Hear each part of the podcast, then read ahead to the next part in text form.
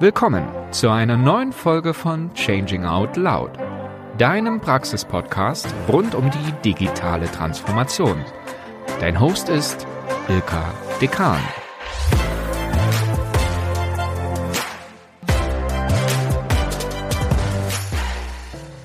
Wie gelingt eigentlich eine digitale Transformation innerhalb eines ganzen Unternehmens? In der heutigen Folge spreche ich genau dazu mit Oliver Sova, dem CEO der Beutelhauser Gruppe. Die Beutelhauser Gruppe ist Spezialist für den deutschlandweiten Verleih und Verkauf von Baumaschinen, Baugeräten und von Kommunaltechnik und bietet darüber hinaus auch umfangreiche digitale Services an. Das Unternehmen blickt auf eine sehr beeindruckende Geschichte zurück. Das 1860 gegründete Unternehmen agiert derzeit mit rund 1200 Mitarbeiterinnen und Mitarbeitern an 25 verschiedenen Standorten in Europa. Dabei hat es es geschafft, seinen Umsatz in den letzten fünf Jahren nahezu zu verdoppeln. Oliver Sova gibt uns heute einen Einblick zu seinem absoluten Aha-Moment, der alles verändern sollte. Er berichtet, wie Beutelhauser die eigene Transformation ganz konkret angegangen ist, was sich seitdem alles getan hat und was sich auch alles für ihn ganz persönlich gewandelt hat. Ich freue mich sehr, heute mit Oliver Sova über eine so umfassende Unternehmenstransformation zu sprechen und ganz praktische Ansätze aufzuzeigen.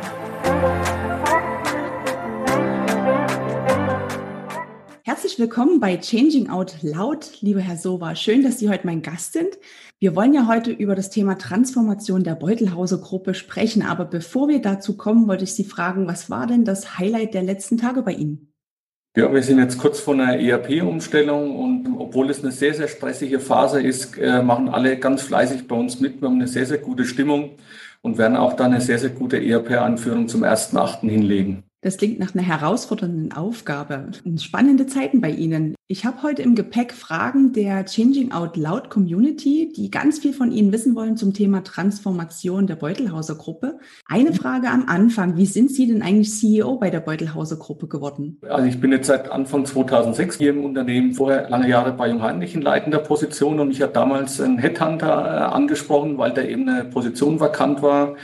Und so bin ich dann Anfang 2006 zu Beutelhauser gekommen. Es gab ja so einen Schlüsselmoment, das habe ich in ganz vielen Interviews auch von Ihnen schon gelesen. Was war denn das für ein Moment, wo Sie gesagt haben, jetzt geht's los, wir gehen neue Wege? Es ist immer gefühlt, hat man das eigentlich schon länger. Ja. Wir haben viele, viele Dinge hier im Unternehmen versucht, so kommen aus der klassischen Management-Schule.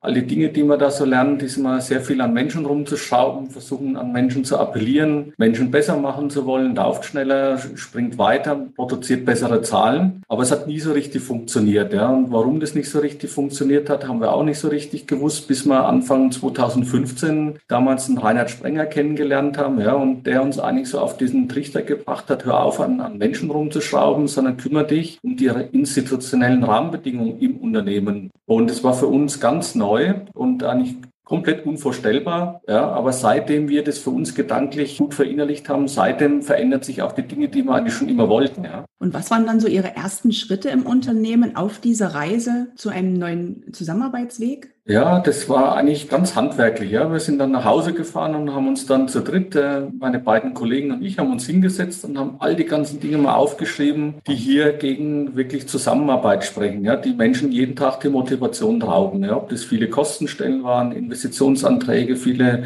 formalisierte Besprechungen, Provisionssysteme, all die ganzen Dinge eben und haben die dann sukzessive mit Mut und mit Konsequenz einfach eliminiert, äh, abgeschafft, manchmal ein bisschen verändert, aber in der Regel einfach abgeschafft geschafft. Ja. Und plötzlich haben genau die gleichen Menschen, ich sag mal, die vorher ich sag mal, demotiviert waren, frustriert waren teilweise, ja, wo wirklich ein teilweise ein Gegeneinander im Unternehmen war, plötzlich arbeiten die ganz anders. Sie haben einmal in einem Interview gesagt, wir haben uns vorgenommen, alles, was unsere Entwicklung hemmt, abzuschaffen. Und das ist ja das, was Sie gerade beschreiben. Und Sie haben es ja richtig durchgezogen. Was gibt ja. es heute ganz konkret nicht mehr bei der Beutelhauser Gruppe? Welche alten Zöpfe haben Sie quasi abgeschnitten? Oh, da bräuchte man jetzt eine lange Zeit dafür. Also Dann sagen wir mal die Top 5. Die Top 5. Also ich sag mal, die Top 5, dass es bei uns kaum noch Abteilungssilos gibt. Ja, wir hatten früher als Investitionsgüterhändler klassisch Vertrieb, Miete und Service. Heute ist es eine Regionalorganisation, wo es dann wirklich einen Verantwortlichen in der Region gibt, der alle drei Bereiche verantwortet. Das war, denke ich, ein sehr, sehr wichtiger Punkt. Dann haben wir zwei Drittel der Kostenstellen eliminiert. Wir haben die Verkäuferprovision abgeschafft. Wir haben fast 70 Verkäufer, die haben heute alle Festgehalten, keine Provision mehr. Ja, und ich sage mal auch die Bezahlung unserer Führungskräfte, über 50 Führungskräfte sind es, die früher auch sehr, sehr stark ähm, ergebnisgetrieben waren und Silo-getrieben waren, ist auch alles umgestellt.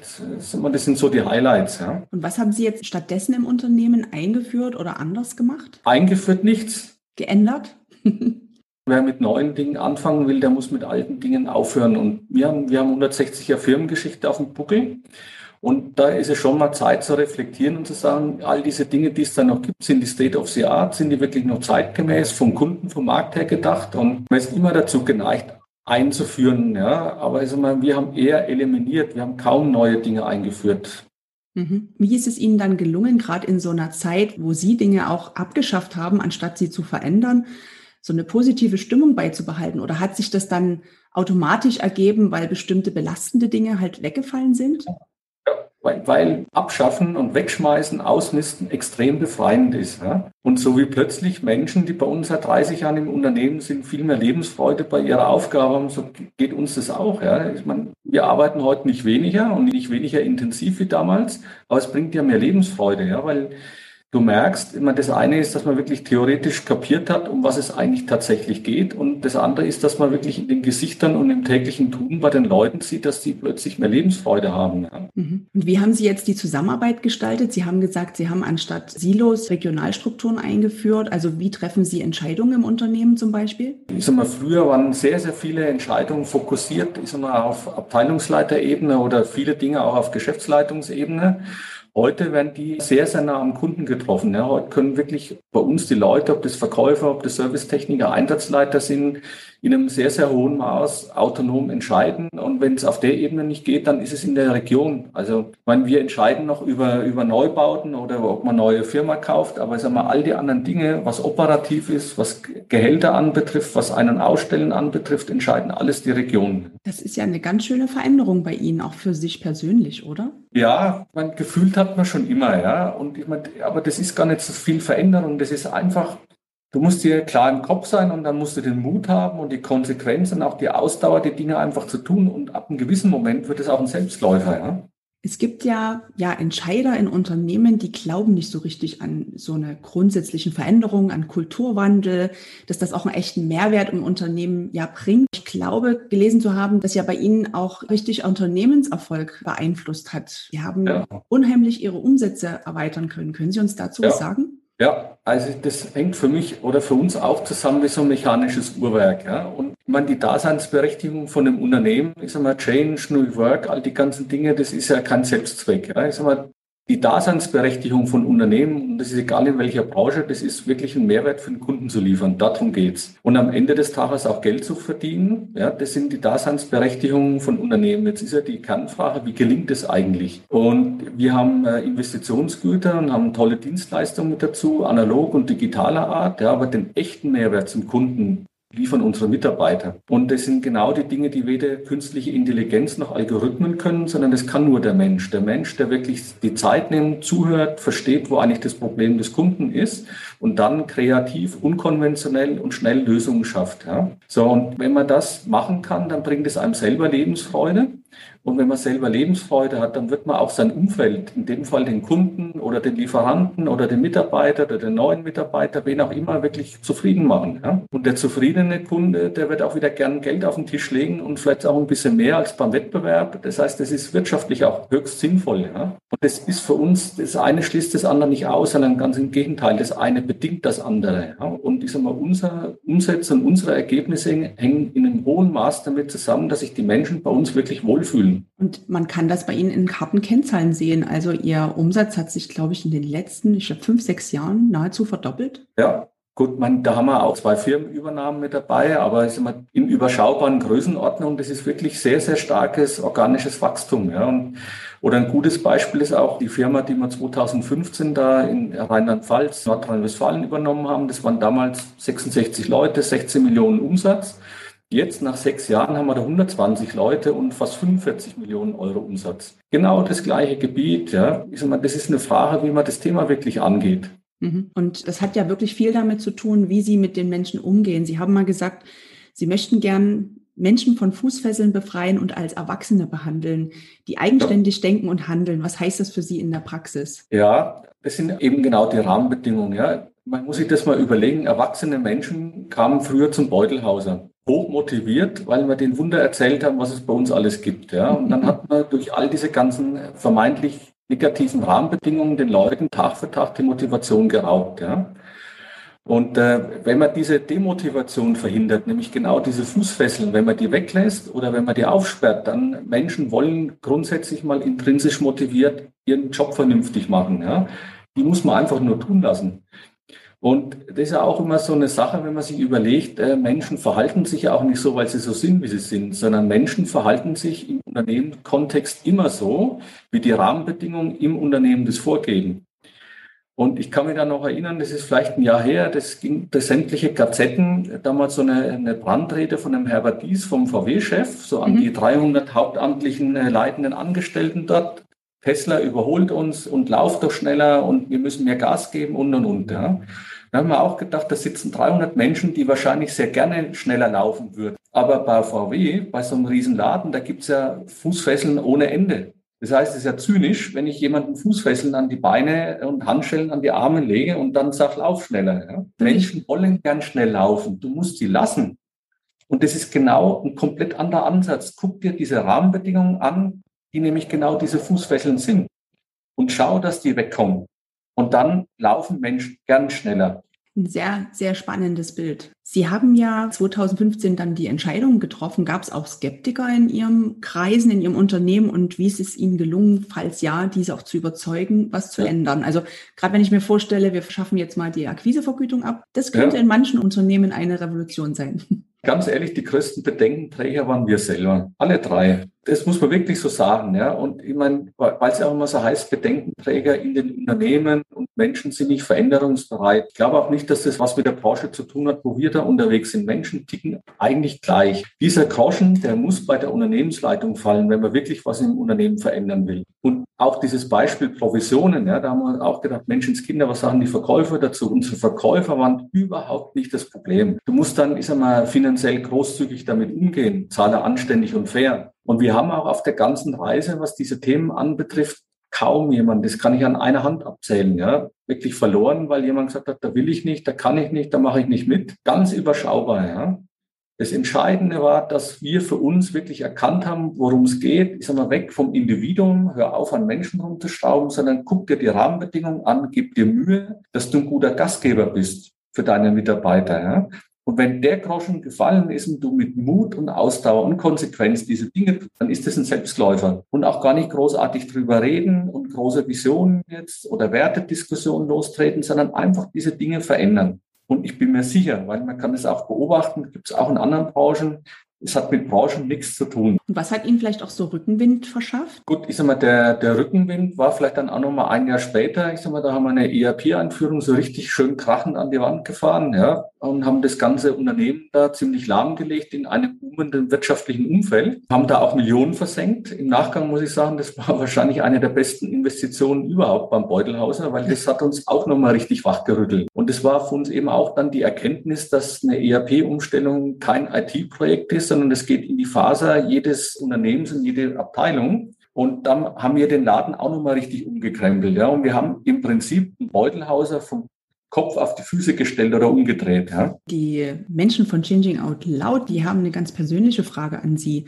Was hat denn mhm. die Transformation mit Ihnen persönlich gemacht und wie haben Sie sich vielleicht auch verändert in der Zeit? Da habe ich auch schon oft drüber nachgedacht. Da, ist mal, da muss man vielleicht auch mal ein bisschen ganz weit zurückgehen. Das hat, denke ich, auch was mit Erziehung zu tun, vielleicht auch mit den Genen, die man in die Wiege gelegt bekommt. Da gewollt, ja, habe ich das eigentlich schon immer. Aber es, wie das so richtig funktioniert, das war mir nie so richtig klar. Ja. Und für mich war diese Weggabelung, ich sag mal, hin zu, zu institutionellen Rahmenbedingungen eigentlich Wasser auf die Mühlen. Und für mich ist das wirklich befreiend gewesen, ja, weil das eine ist es, wenn man da so im Nachgang drüber nachdenkt, dass man wirklich in einem hohen Maß theoretisch und gedanklich durchdrungen hat, um was es denn da eigentlich geht. Und das andere ist wirklich zu sehen, ich sag mal, welche Lebensfreude dadurch entfacht werden kann. Ja. Und das bringt einem selber extrem Lebensfreude. Ich war schon immer lebensfroh, und ein sehr glücklicher Mensch auch, aber so die letzten vier, fünf Jahre, ja, trotz des hohen Engagements und hohen Aufwendungen, die wir da auch hatten, das macht echt Riesenfreude. Ja.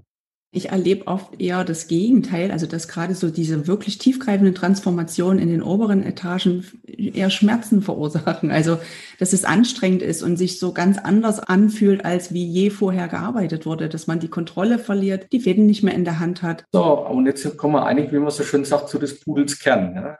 Angehen tut das Ganze eigentlich, oder nicht eigentlich, sondern definitiv, mit welchem Menschenbild laufe ich eigentlich durch die Gegend. Ja? Und für uns waren früher unsere Mitarbeiter immer das Mittel zum Zweck.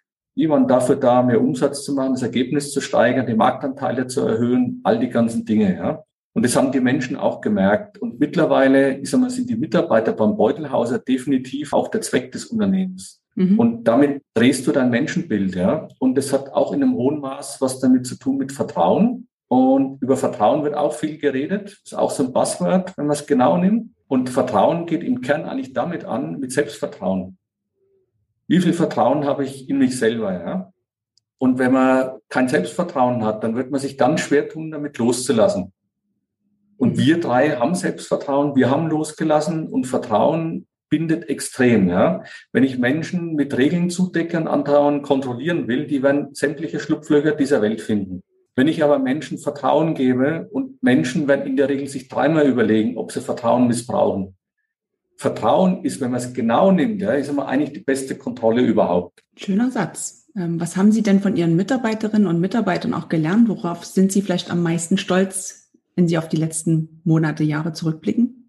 Stolz bin ich eigentlich darauf, dass wir das in der Summe, ich meine, wir selber haben das lostreten müssen, aber dass uns in der Summe wirklich in einem sehr, sehr hohen Maß gelungen ist. Und dass heute, ich sage mal, wirklich nicht bei allen gleich, weil wenn man um über 1200 Menschen redet, dann gibt es da 1200 komplett unterschiedliche Menschen.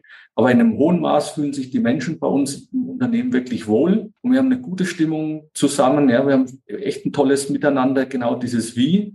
Und das macht unseren Erfolg aus. Und was war so vielleicht einer der schönsten und was war vielleicht einer der ja, schmerzhaftesten oder anstrengendsten Momente in dieser Transformation mit den Menschen bei Beutelhauser? Da tue ich mir immer ein bisschen mit schwer mit diesem absoluten schönsten und, und schlimmsten. Ich meine, das ist ja nicht jeder Tag gleich. Und da muss man viele Selbstgespräche mit sich führen und manchmal gibt es Rückschläge, wo man auch immer Zweifeln anfängt. Aber so richtig schlechte Erfahrungen haben wir da überhaupt keine mitgemacht.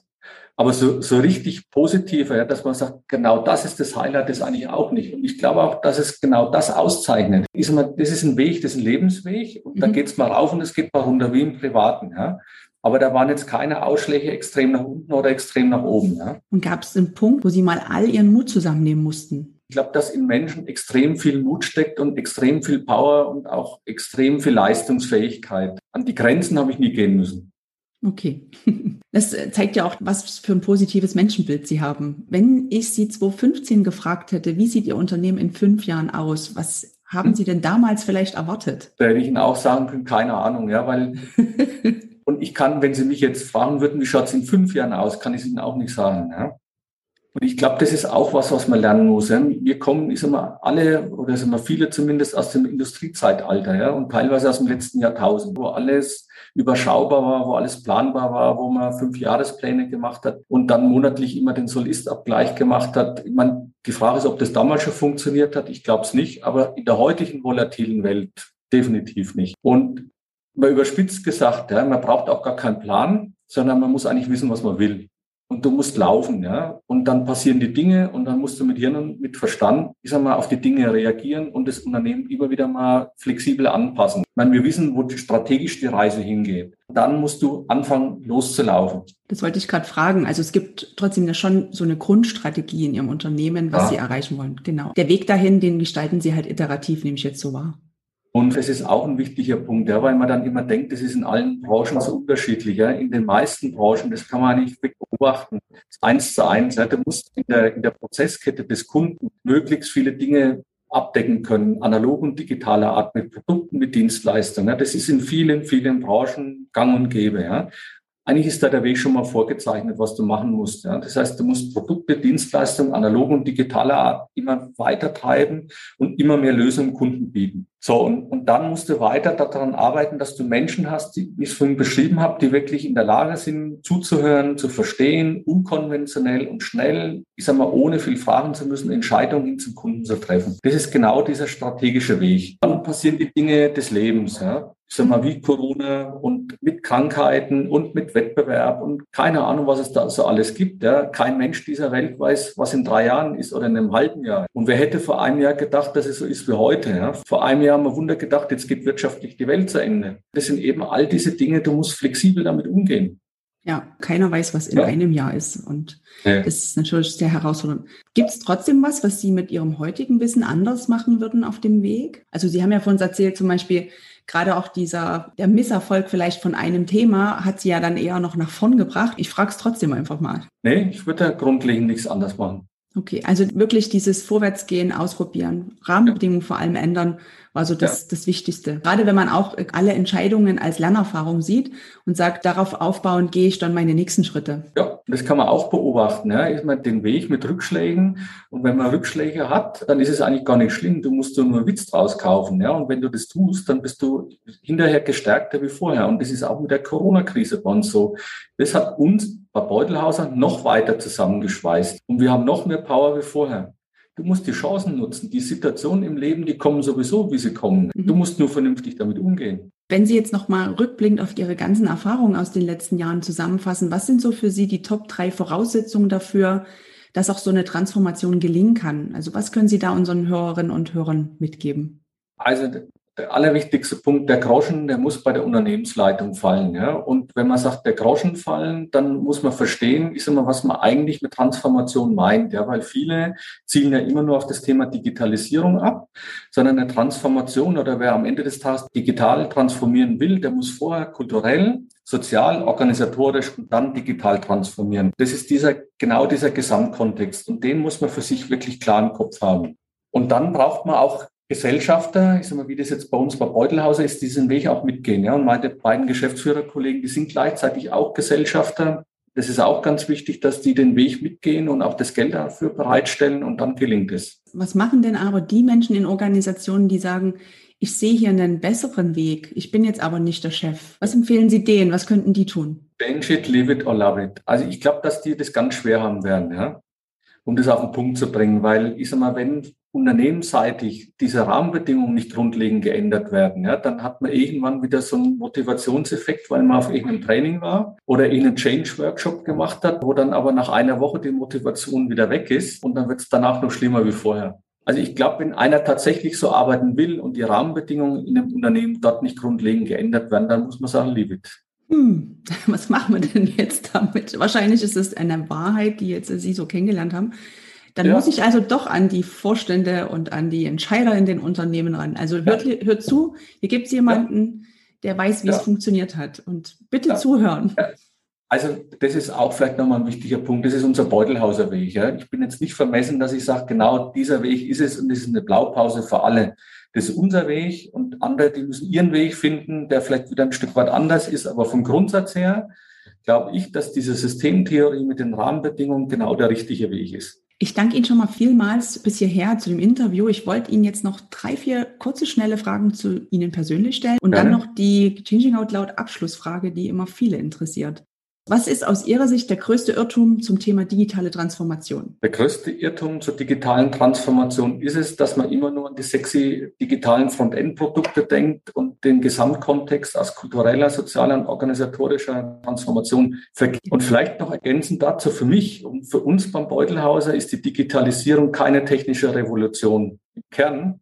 Und es bringt es wirklich auf den Punkt, geht es um die Wiedereinführung des erwachsenen und selbstverantwortlichen Menschen im Unternehmen. Ja, absolut. Ergänzen Sie bitte mal den Satz, Menschen, die in Unternehmen in Führung gehen sollten. Sollten große Meister im Umgang mit Ambivalenz sein.